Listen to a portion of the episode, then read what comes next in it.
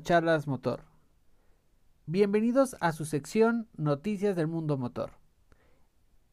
Esta sección que el día de hoy estrenamos en el nuevo formato de Charlas Motor para la segunda temporada es un espacio dedicado a poder repasar todas las noticias y toda la parte de actualidad del mundo motor y estaremos tocando noticias no nada más de Fórmula 1 sino de IndyCar, de MotoGP y de otras categorías eh, siempre y cuando sean noticias relevantes para, para todos nosotros. Entonces, pues les doy la bienvenida a esta sección que estará saliendo todos los días miércoles, unida a las nuevas secciones también que estrenamos en la segunda temporada de Charlas Motor, que los lunes es una es una sección dedicada a todo lo que es la parte de post gran premio, eh, los fines de semana que hay grandes premios y, las semanas que no haya grandes premios, eh, estaremos ustedes, eh, con ustedes repasando todo lo que viene siendo eh, noticias muy dedicadas a la Fórmula 1 o cuestiones técnicas de la Fórmula 1, ¿vale? Este espacio hay que recordar que está, está llevado por Carlos Anaya, nuestro gran amigo, y el miércoles tenemos este espacio que el día de hoy es el primer capítulo que, que estoy estrenando con mucho gusto con todos ustedes. Eh, un, un, espacio dedicado a todas las noticias del mundo motor, eh, como ya había dicho, eh, repasando varias categorías. Y el día viernes eh, tenemos el espacio dedicado a todo lo que es la parte de historia de, de Fórmula 1 eh, con nuestro compañero y gran amigo Poncho Partida Jr. Él los viernes con, con, ustedes estará platicando de todo lo que son, por ejemplo, prácticas libres y todo lo que, toda la introducción ¿no? al Gran Premio de Fórmula 1 que tengamos eh, en, en, ese fin de semana. Pero también Poncho estará eh, en ese espacio revisando todo lo que es indicar, ¿no? Que es otra de las categorías que nosotros hemos repasado con ustedes a lo largo de la primera temporada de Charlas Motor. Y eh, terminando eh, el viernes, eh, por ahí también el sábado tendremos eh, un, espacio para compartir eh, y debatir todos los temas que surgieron en la semana en un programa especial donde estaremos los tres, eh, Carlos, su servidor y Poncho, en una mesa de debate y, muchas veces tendremos invitados muy especiales con el cual no, podamos compartir esta, este debate. Entonces, pues se los se los prometo que va a estar sumamente entretenido estos podcasts, este nuevo formato que estamos estrenando. Eh, secciones eh, más pequeñas, eh, más concisas y dedicadas a, temas en específico, ¿no? A petición de todos los feedbacks que recibimos de ustedes de la primera temporada. Pero para no alargar esta introducción, vamos a empezar con las noticias de Fórmula 1 que, que tuvimos esta semana. Noticias que en lo personal me agradaron mucho que surgieran. Eh, y vamos a empezar con la que para mí es la más importante. Como sabemos y como ya pudimos escuchar en el podcast de, de, del día lunes a cargo de Carlos Anaya, pues el Gran Premio de, Bélgica, de Bélgica no fue eh, pues el mejor Gran Premio que ha tenido la Fórmula 1, sino todo al contrario, fue un premio muy marcado por la polémica. Eh, hay que recordar que este Gran Premio pues no se disputó como tal, aunque oficialmente sí se contó como carrera. El, mal clima que tuvimos el día domingo impidió que, los monoplazas pudieran rodar y después de casi tres horas y media, eh, la FIA decidió dar tres vueltas eh, en pista y estas vueltas bajo safety car y después de estas vueltas contar como que se corrió la carrera y dio la mitad de puntos a, los pilotos, ¿no? Cosa que la verdad es que no, no estuvo pues bien vista por los aficionados, pero oh sorpresa lo que pasó después del Gran Premio. Y esa es la, no es la gran noticia, ¿no? Lo que quiero, quiero compartir con ustedes. Después del Gran Premio, pues todos los jefes de equipos y personalidades de la Fórmula 1 también alzaron las voces, como ciertos pilotos, o en su mayoría todos los pilotos. Entonces de ahí empieza a, a, nacer esta historia. Bueno, esa historia no, esta noticia. Eh, personajes como Zach Brown eh, tuvieron la, pues la, la, idea de alzar la voz a través de Twitter y después del Gran Premio de Bélgica el buen Zach Brown graba un video donde pide disculpas al público por lo, por lo, por lo ocurrido, ¿no? Pero también deja muy claro que deben de cambiar las cosas y que esto no, no, no puede volver a pasar dentro de la Fórmula 1. También Toto levantó la voz y dijo que eso no podía pasar. Y después de todos estos mensajes que hubo después del Gran Premio, pilotos como Lewis, como Fernando Alonso, como Sainz, como Bottas y expilotos también que participan en, en las emisiones, eh, sobre todo de Inglaterra, eh, también alzaron la voz y, y comentaron esto no puede pasar. Hay otros pilotos que también tenían otra visión, decía que pues antiguamente se corrían en peores condiciones, ¿no? Pero yo creo que el punto no es discutir si antes se hacía y ahora no, sino el punto al cual me lleva a dar esta noticia es dar solución para que no vuelva a pasar. Porque como vimos el día domingo, la FIA no supo aplicar un plan, no, no había un plan. Ellos tenían muy claro la regla, ¿no? La regla te dice que después de tres vueltas se puede considerar carrera y se puede dar la mitad de puntos, porque nada más son tres vueltas, ¿no? Pero la regla está ahí, pero no considera todo lo que conlleva, ¿no? Eh, y, es verdad, nunca habíamos tenido una carrera así, este, salvo por ahí una de Canadá, pero bueno, eso ya se habían corrido 24 vueltas cuando llegó la, la lluvia, ¿no? Entonces, la noticia es que el 5 de octubre hay una reunión que ya estaba pactada eh, entre la FIA y la Fórmula 1 y esta reunión del 5 de octubre estaba pactada porque es una reunión donde se va a trabajar todo lo que son las reglas y todo lo que es la temporada del 2022. Y van a aprovechar esa reunión para poder también trabajar esta parte del reglamento y, que, y asegurarnos que no que no se vuelva a dar una situación como la que vivimos el domingo. Entonces, la verdad es que eh, se agradece eh, que la FIA por lo menos haya pues levantado la voz o haya por lo menos dicho, oigan, eh, pues sí, la verdad no fue el papel más adecuado el que hicimos el domingo, pero lo vamos a revisar. Entonces, pues yo espero que en esta, en esta reunión del 5 de octubre le den el aforo y el tiempo adecuado para poder eh, lograr una solución y poder cambiar las reglas. Entonces, pues esa, esa, es la gran noticia que tuvimos y se empezó a dar desde el día lunes, después del Gran Premio. Y también lo que me gustó mucho es que Stefano Domenicali, eh, como muchos sabrán, ese es su primer año como jefe de la Fórmula 1, también eh, hizo declaraciones y de hecho eh, Zach Brown en su mensaje dijo que había hablado el, domingo por la noche con Estefano y estaba muy enojado. Entonces, eh, eso, eso me agrada bastante. Que las personas que tenían que eh, alzar la voz, la, alzaron y me recordó un poco a, esa, a esa vieja Fórmula 1, ¿no? Donde pues todo lo que son pues los líderes de los equipos tienen fuerza y tienen, tienen voz, ¿no? Para poder decir lo que está pasando. Entonces, eh, pues bienvenido. Esperemos que este 5 de octubre se pueda, se pueda dar, ¿no? Esta, esta reunión, bueno, se va a dar, pero se le dé el tiempo para, para poder cambiar esto. Y siguiéndonos un poquito a las noticias que también nos deja eh, esta semana, tenemos una, una noticia de Ferrari que, que por ahí se va a, a dar en un contexto donde eh, en el verano se estaba diciendo que Ferrari estaba preparando mejoras para poder eh, pues poder luchar con McLaren y poder conseguir ese tercer puesto no eh, de constructores.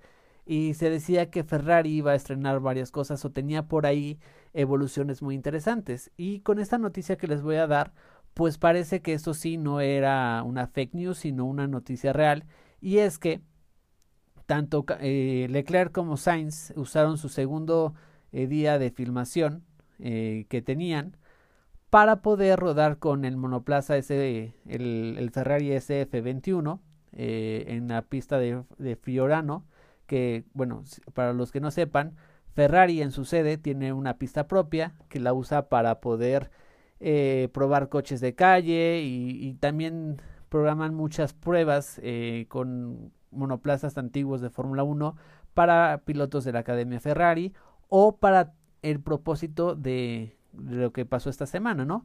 para probar evoluciones. Si es cierto que la federación pone ciertas reglas para poder evitar que los equipos saquen ventaja y puedan desarrollar el, el coche de Fórmula 1, eh, pone limitantes a estos eh, rodajes, porque hay que, hay que mencionar que todos los equipos tienen cierto número de días para poder rodar y ese rodaje sea para promoción, le llaman Filming Day, pero pues básicamente todos los pilotos los programan, eh, bueno, todos los pilotos, todos los equipos programan esos días para poder checar mejoras, ¿no? Por ejemplo, en este en esta semana que se completaron 100 kilómetros en la, pista de, la sede de Ferrari, pues eh, la, la, noticia es que eh, Ferrari probó dos cosas que son muy importantes.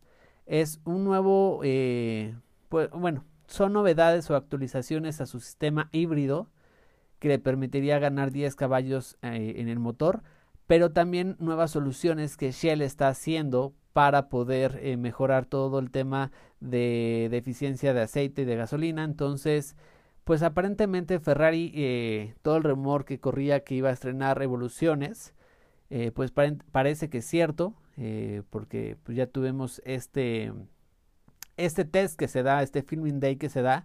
Y cosa curiosa, se da en una semana donde pues básicamente tenemos dos carreras seguidas. Entonces, no suele pasar, los equipos suelen programar estos eh, filming days en, carreras que son, que tienen por lo menos una semana de, de separación. Y es muy curioso que Ferrari haya decidido eh, probar estas evoluciones o tener este filming day, eh, pues en una semana donde hay doble fecha seguida. Entonces, eso, pues la verdad nos, nos da que pensar de que, pues, Ferrari está en la mira a, una pista, que es el Gran Premio de, Monza, para poder estrenar las evoluciones y dar un buen papel en, en su pista, ¿no? Entonces, eh, esta noticia, la verdad es que no muchos eh, hicieron como eh, tendencia en Twitter o en otros medios, pero yo la rescaté porque me parece que es muy importante y que Ferrari pues no, no está cediendo la lucha con McLaren, ¿no? Ni mucho menos. Ellos quieren salir como el tercer equipo de la parrilla y ganar ese tercer lugar. Entonces, pues para mí sí eh, rescaté esta noticia porque es sumamente importante eh, darla y, pues desmentir un poquito, ¿no? Que muchos equipos dicen que ya están dejando eh, atrás lo que es la temporada 2021 y no, la verdad es que hay equipos que lo tienen bien, bien fijo y hay que tener en consideración que la próxima semana, que es 3 y 5 de septiembre, es la pista de Holanda, que ahí también es la siguiente noticia que, que les tengo. Y después del Gran Premio de, del país de, del buen Max Verstappen, este, pues tenemos Italia el 10 y el 12 de septiembre. Entonces, pues Ferrari se está tomando muy en serio el tener lista eh, pues parte de su actualización para Italia. Eh, la noticia también por ahí nos deja entrever que la otra parte de actualización podría darse para Turquía, que ya es más para octubre, ¿no? Entonces, pues vamos a ver qué tal eh, le va a Ferrari. Esperemos que podamos ver una lucha más pareja entre Ferrari y McLaren, porque Ferrari la verdad es que lleva un año con altibajos. Eh, en unas pistas va muy bien y en otras pistas va muy, muy mal. Entonces, pues esperemos que que estas mejoras, eh, mejoras nos permitan ver un buen espectáculo el 10 de septiembre, bueno, el fin de semana del 10 al 12 de septiembre en Italia. Y hablando de las próximas carreras, pues tenemos eh, este fin de semana, 3 y 5 de septiembre, pues el estreno de una pista que ya estaba programada para el año pasado, pero bueno, por temas de pandemia, este, pues no se pudo dar y este año igual estaba visualizada que fuera la pista que abriera todo lo que es el campeonato en Europa, pero igual, por cuestiones de pandemia, pues la verdad es que se tuvo que se tuvo que cambiar de, de, fecha, entonces pues la tenemos este próximo fin de semana, ¿vale? Y la noticia es qué neumáticos seleccionó Pirelli para esta carrera. Eh, es muy importante porque al ser una pista nueva, ninguno de los equipos de Fórmula 1 tienen datos técnicos de la pista, más los solamente tienen los, los datos que pueden a lo mejor los pilotos eh, de prueba de cada escudería y los mismos pilotos titulares eh, obtener del simulador eh, y más o menos tienen un setup y tienen una idea de cómo puede ir la pista, ¿no? Pero cuando son pistas nuevas, la verdad es que eh, el bajar la información del simulador a pista, pues hay, un riesgo, ¿no? Porque no siempre, eh, no tienes el feedback de, de, la experiencia real. Entonces, el tema que les tengo, la noticia que, tenga, que les tengo es qué neumáticos seleccionó Pirelli para esta pista.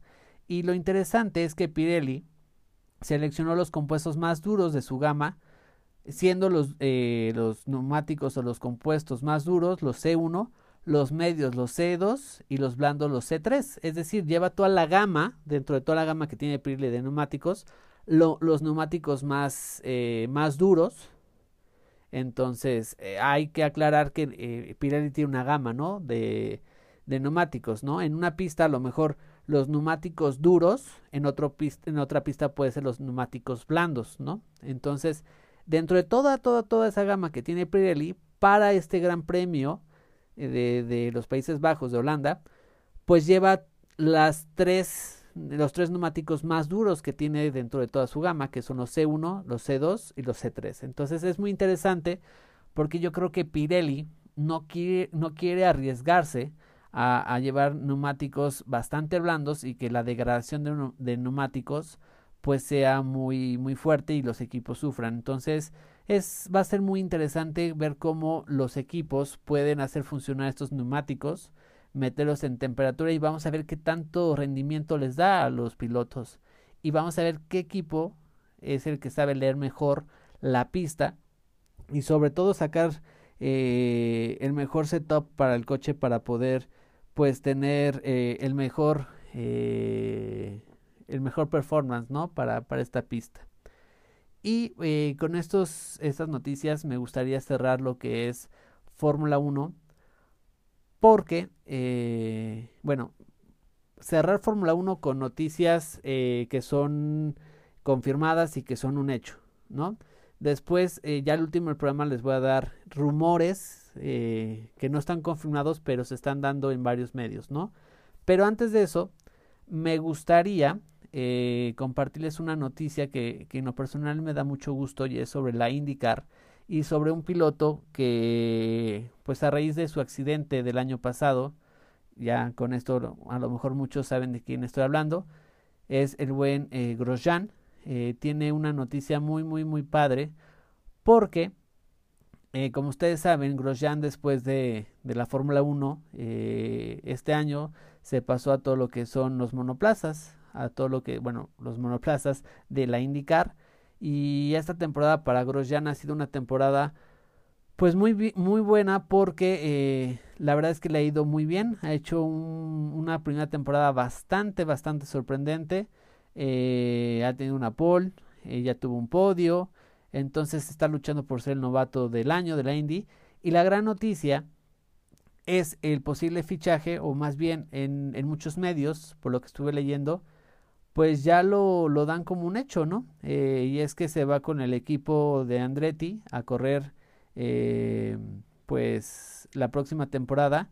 Y eso, eso, eso me da mucho gusto porque se va un equipo que es sumamente competitivo dentro de la IndyCar y le va a dar la oportunidad por luchar el campeonato, ¿no? Eh, si esta temporada que fue la primera para él y venía de un accidente muy fuerte en la Fórmula 1, pues demostró que, que, tiene la velocidad, entonces, y, y, con un coche pues de media tabla, que eh, hizo lo que hizo, pues, ¿qué va a hacer con, con el equipo Andretti, no? Eh, la verdad es que yo espero eh, que este cambio para él eh, sea un cambio muy bueno y lo podamos, lo podamos ver en plena lucha por, por el campeonato de la Indy el próximo año. Entonces, pues bueno, la verdad es que es una noticia también que a lo mejor no fue sonada eh, o, fue más bien opacada por, por otras noticias eh, que ahorita les voy a dar. Que más noticias son rumores, ¿no? Pero al final del día esos rumores eh, empañan a lo mejor noticias que, que en lo personal creo que, que son importantes, ¿no? Como, como lo de Grosjean que se mueve pues para, para el equipo Andretti, un histórico de la, de la Indy. Y a lo mejor muchos me están escuchando por los rumores que se desataron en esta semana conforme al mercado de pilotos de Fórmula 1. ¿Por qué dejo al último esta, esta noticia? Bueno, porque son, no, no es una noticia como tal. Todas las que les di, tanto lo de la FIA del 5 de octubre, lo, del, lo de Ferrari, eh, que tuvo una prueba en su pista, eh, lo de los neumáticos, son, son noticias oficiales que están publicadas y la pueden encontrar en cualquier medio. Esta noticia, no, bueno, no le voy a llamar noticia, le vamos a llamar en esta sección de, de, de charlas motor el chismógrafo de la Fórmula 1, que, que se dan a lo mejor en blogs de aficionados, en Twitter y más como filtraciones, vamos a decirlo. Y todo, eh, toda esta parte de remología fue porque el día martes, este Botas eh, sube, no, perdón, el día lunes sube una imagen eh, en su casa en Mónaco, tiene un documento en la mesa, él está en el balcón y tiene una pluma, como dejando ver que él ya firmó algo, ¿no? ya, ya firmó con algún equipo. Entonces, eh, muchos estaban especulando que sí se queda con Mercedes, por lo que había dicho Toto, que, que pues le, teníamos, le tenían mucho aprecio y que Lewis hace buena mancuerna para ellos. Pero lo más sorprendente de todo este, a raíz de esa foto, fue todas las filtraciones que se dieron y todos los posibles movimientos que se van a dar. A mí en lo personal me sorprende muchísimo porque pues hay algunos que sí ya las tenía yo más que visualizado. Que el primero, el primer movimiento es que pues Russell obviamente va a ocupar el lugar de, de Botas. Pero el siguiente rumor fue el que a mí sí, la verdad, me, me dejó un poco en shock. Porque todo el mundo eh, teníamos visualizado que el posible asiento o posible lugar de Botas era Williams. Una escudería en el cual él ya corrió, lo sacó Toto para llevárselo a Mercedes cuando se fue Nico. Y, la verdad es que Bottas estaba haciendo muy buen trabajo en, en Williams. Williams es una de las escuderías más míticas de la Fórmula 1 que está en plena construcción o reconstrucción después de los malos años que ha tenido. Y pues qué mejor que un piloto como Bottas sea líder, ¿no? De, de, ese, de ese proyecto y de una escudería mítica que ahorita gracias a todo el eh, apoyo financiero y toda la reestructuración que se hizo el año pasado, pues estamos viendo ya que este año está dando pues mejorías, ¿no? Entonces pues uno visualizaba ahí a, Botas y esta y ya el día de, de ayer, como les digo, a partir de, de esta foto de Botas disque firmando eh, un contrato, salió el siguiente rumor y lo voy a dejar así, son rumores. Todo lo que estoy hablando en esta parte final de, del podcast son rumores. Y rumores que se dan desde el verano, ¿eh? Y son por... Eh, se, dan en revistas italianas y de otros países. Pero bueno, para no alargarme y enrollarme es... El rumor es que Bota se va a Alfa Romeo. Y ustedes me dirán, ¿cómo? Si Alfa Romeo lleva motor Ferrari. Y ahí viene el, otro rumor que ahí la verdad, ahí sí no lo había escuchado y me sorprende muchísimo. Al parecer, eh, pues lo que es Alfa Romeo estaría cambiando de motor Ferrari a Mercedes. Y ustedes me dirán, oye, ¿cómo es posible eso si Alfa Romeo es de Ferrari?